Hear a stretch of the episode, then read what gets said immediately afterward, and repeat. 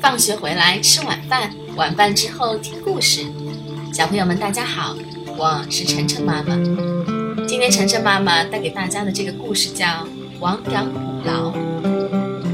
从前有个人养了许多羊，一天早晨，他发现少了一只羊，仔细一查，原来羊圈破了个大窟窿。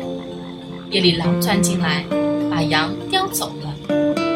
邻居劝他说：“赶快把羊圈修一修，堵上窟窿吧。”那个人不肯接受劝告，回答说：“羊已经丢了，还修羊圈干什么？”